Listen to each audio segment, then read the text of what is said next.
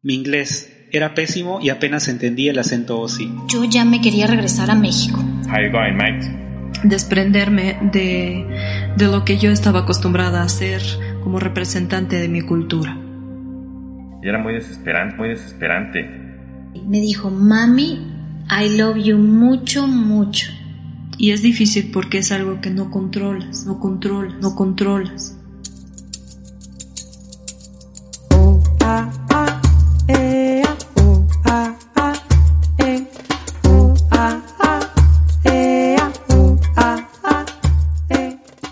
Cuando emigramos a un país donde nuestra lengua materna no es el idioma oficial, pareciera que le damos un peso más grande a las palabras en este nuevo idioma, nuevo idioma, nuevo idioma, nuevo idioma, nuevo idioma, nuevo idioma. Buscamos por todos los medios aprender más vocabulario, mejorar nuestra pronunciación y buscamos ese ideal de hablar tan perfecto como un hablante nativo. Tratamos, pues, de ser unos residentes permanentes de la comunicación verbal en este nuevo idioma. Pero ahora te pregunto, ¿cuáles fueron las estrategias, las tácticas que utilizaste al emigrar a este nuevo idioma para sentirte cada vez más cómodo, cómoda y poderte comunicar efectivamente?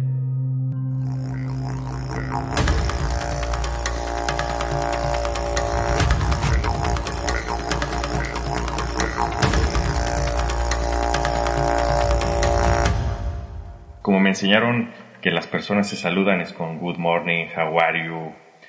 Yo llegué a un hostal de viajeros en lo que yo encontraba casa, esa fue mi estrategia. Y en el hostal pues había, eran jóvenes, ¿no? Me acuerdo que se saludaban, how you going, mate? How you going, mate? How you doing? How you doing, mate?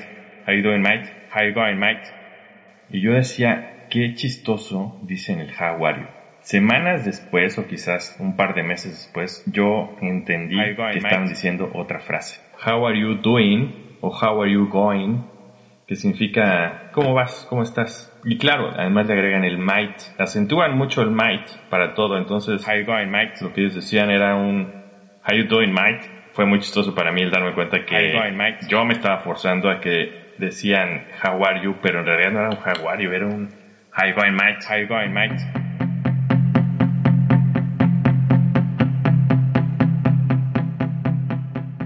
Llegamos a Melbourne un viernes de julio del 2010.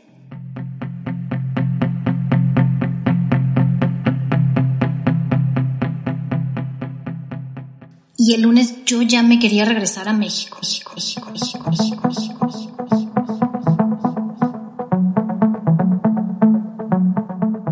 Y es porque el lunes fui a la universidad y no entendí nada el acento australiano del profesor.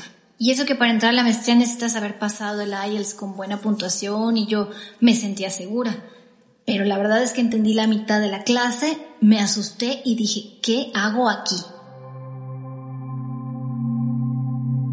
Yo empecé a tomar clases de inglés en el CELNEX del Politécnico cuando iba en tercer semestre de la vocacional.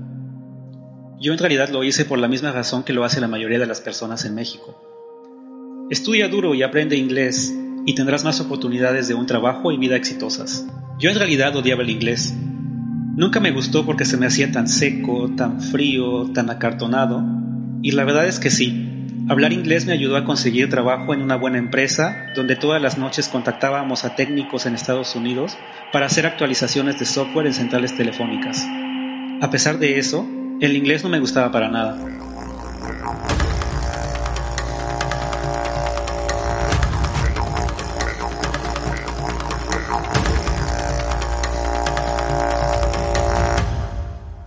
Pasaron los años y decidí emigrar a Australia, pensando que mi nivel de inglés era bueno. Recién llegado a Melbourne, me di cuenta de la cruda realidad. Mi inglés era pésimo y apenas entendía el acento OSI. Me tomó muchos años quitarme esa idea de la cabeza. En esos primeros años batallaba en darme a entender y no me sentía cómodo con las palabras que salían de mi boca. Lo que mi boca decía era tan solo el 20% de lo que mi cerebro quería decir.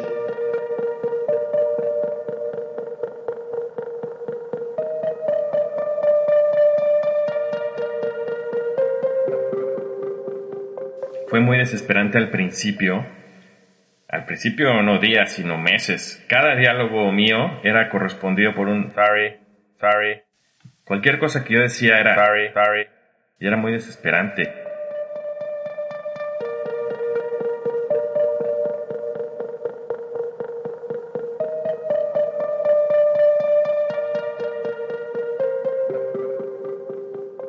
Tampoco yo entendía mucho y sí recuerdo que era muy agotador. De pronto yo me veía a mí mismo diciendo que sí a todo y a veces cuando la gente esperaba una respuesta más elaborada, yo caía en cuenta que pues ahí estaba como zombie diciendo yes, yes, ah, yeah, yeah, yes, y riéndome a lo mejor de cosas que ni eran chistosas con tal de pues, tratar de participar en la conversación.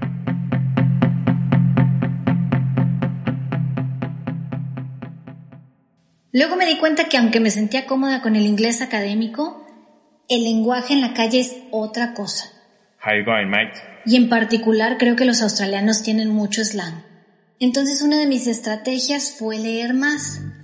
Y recuerdo que el primer libro no académico que leí acá fue Fifty Shades of Grey, que una amiga me recomendó y que ahora en retrospectiva creo que no fue lo más apropiado, si es que mis aspiraciones eran de trabajo profesional. Pero bueno, en general, como estrategia, leer ayuda mucho.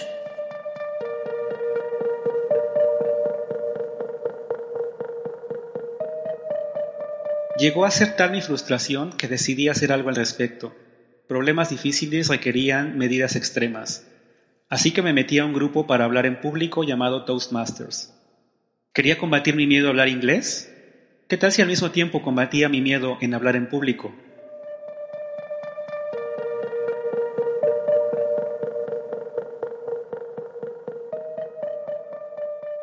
Después de estar un tiempo en Toastmasters, esa experiencia me llevó a tomar clases de improvisación. Pensé que eso me daría la agilidad mental para poder realmente expresar lo que quería expresar. La realidad es que ambas experiencias fueron muy retadoras y algo estresantes.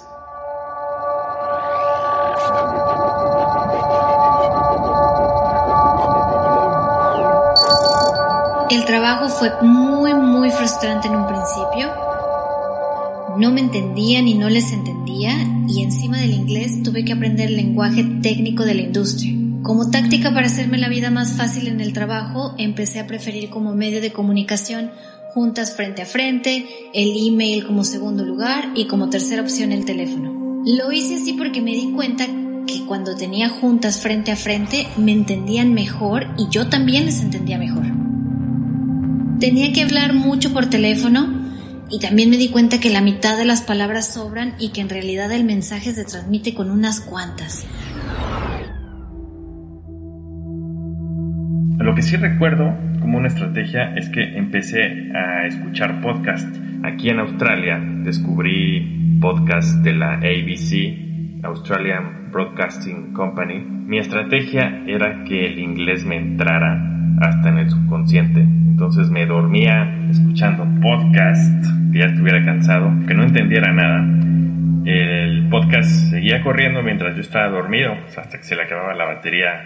No sé qué tanto sirvió eso, pero sí recuerdo una noche, pues yo estaba en casi en, en esta etapa entre dormido y despierto y me acuerdo que entendí perfecto una frase eh, o un concepto, una idea sin necesidad de traducirla. Y yo ya no estaba traduciendo porque estaba muy cansado. Mi cerebro dijo, ¿sabes qué? Ya. Eh, el servicio de traducción se cerró a las once y media de la noche. Podcast se trataba de cómo la música es el lenguaje universal. Y me acuerdo que en ese momento estaban hablando de las ballenas, cómo se comunicaban, cómo hacían música.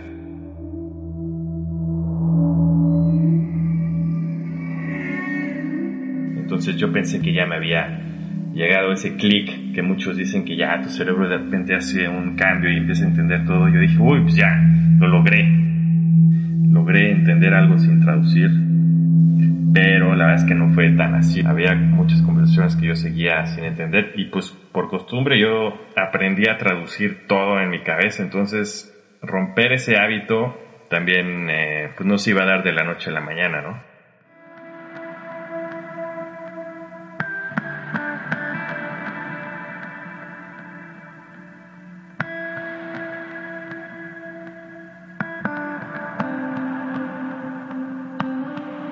El componente emocional es una parte muy importante del idioma y muy difícil. Y es difícil porque es algo que no controlas. Yo estudié el idioma español en la universidad en Rusia y sí nos dieron los temas como eh, gestos, mímica, entonaciones. Sin embargo, poder asimilar este tema lo pude solamente viviendo en México y pues después de varios años. Y yo creo que más que asimilar imitar, eh, observar, no sé, repetir, interpretar. Lo que más me costó es desprenderme de, de lo que yo estaba acostumbrada a hacer como representante de mi cultura.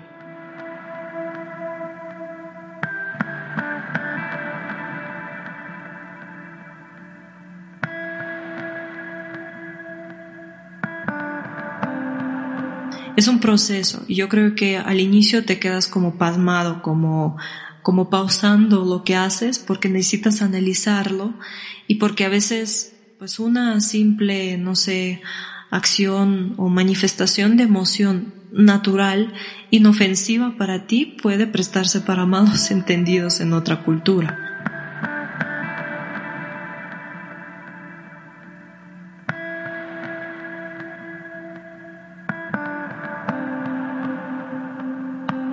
Es un proceso largo y eh, complejo.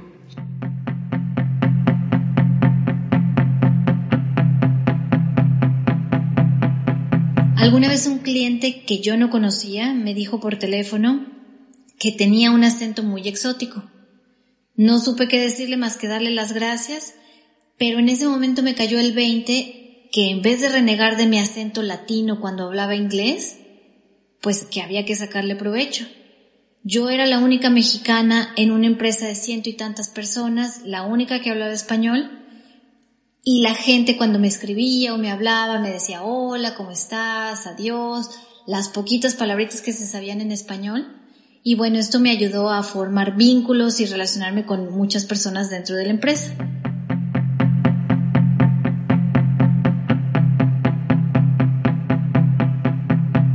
Otra estrategia fue relajarme. Yo de pronto me di cuenta que incluso en español, a veces la gente no me entiende por mil y una razones. Y no es porque uno hable mal, sino simplemente la gente está distraída. De pronto hay un ruido, un camión. O de pronto la idea que estás diciendo no tiene sentido para lo que está haciendo la gente en ese momento. Entonces si te dicen, oye, oye, ¿qué onda? ¿Qué me dijiste? Perdón.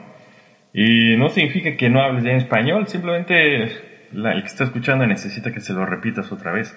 Así que el darme cuenta que eso también pasa en español me ayudó a, a relajarme.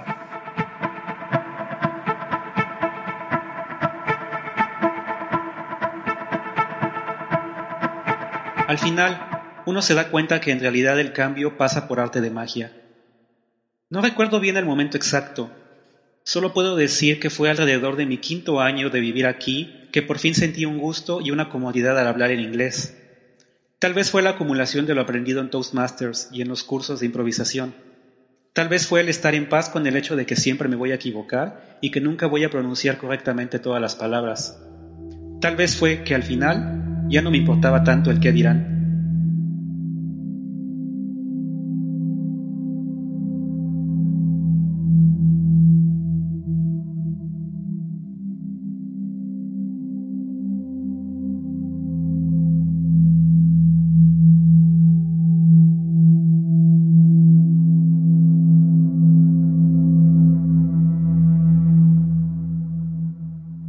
¿Cuál es el peso que actualmente le das a las palabras? Ahora que eres residente en al menos dos idiomas diferentes y por necesidad mezclas palabras en estos dos idiomas?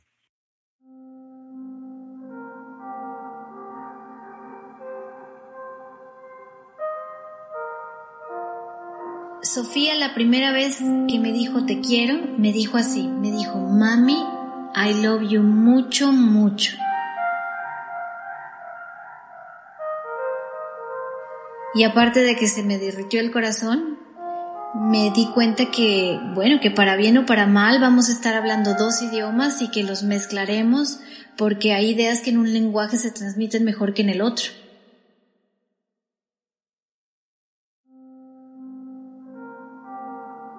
hablando de las palabras, eh, yo creo que sí, definitivamente el peso de las palabras cambia para la persona que está aprendiendo un idioma y cuanto más idiomas hable, eh, todavía más peso van a tener las palabras para, para esta persona porque eh, te vuelves más selectivo, más analítico con, a la hora de hablar, ¿no? Tú ya sabes muchas, muchos, que una palabra puede tener varios significados, tú puede tener varios matices. Eh, a veces hay palabras que existen en tu idioma, en el otro no. Y pues también es un proceso, un proceso largo. En el caso si tú estás aprendiendo a sentir el idioma, o sea, hablarlo muy, muy bien, no solamente a comunicarte, ¿no? Porque si tú quieres aprender un idioma y nada más, pues para poder expresar como tus necesidades una idea en general, eh, probablemente pues no le prestarías tanto tanta atención a las palabras y al significado. Pero cuando tú estás aprendiendo el idioma para hablar como un nativo, o bueno, por lo menos aspiras a esto, eh, te tienes que ser mucho más atento con, con cualquier matiz de las palabras, ¿no? Eh, con el significado, con varios significados que éstas pueden tener. La forma en la que nosotros hablamos es en la que nosotros vivimos. Es, son procesos inevitables.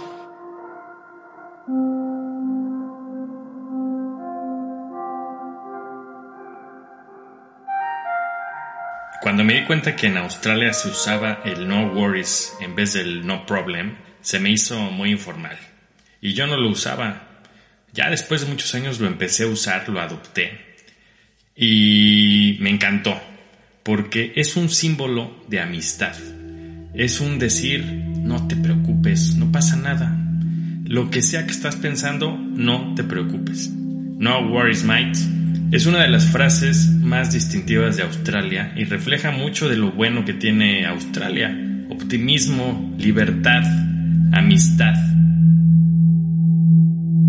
Aunque hable con un mexicano que haya nacido en el DF como yo, que haya vivido casi toda su vida en el DF como yo, que tenga el mismo bagaje cultural y tal vez experiencias parecidas a las mías en la ciudad, cada quien entiende las palabras de forma diferente. Si esto ocurre con personas con un origen parecido, esto se incrementa exponencialmente con personas de otros países.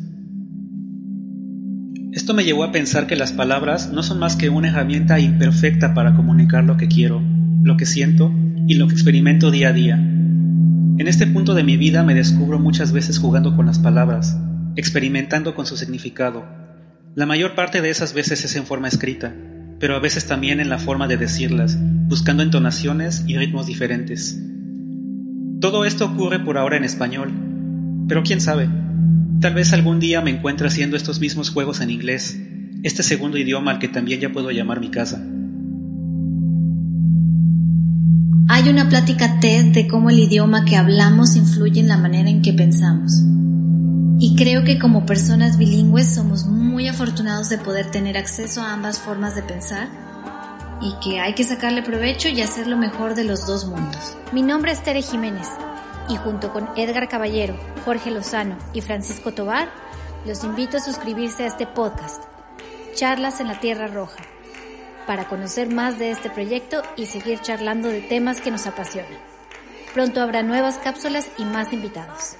Síganos. Agradecemos a Ekaterina Larina, maestra de ruso en la Ciudad de México, por su valiosa contribución a este podcast.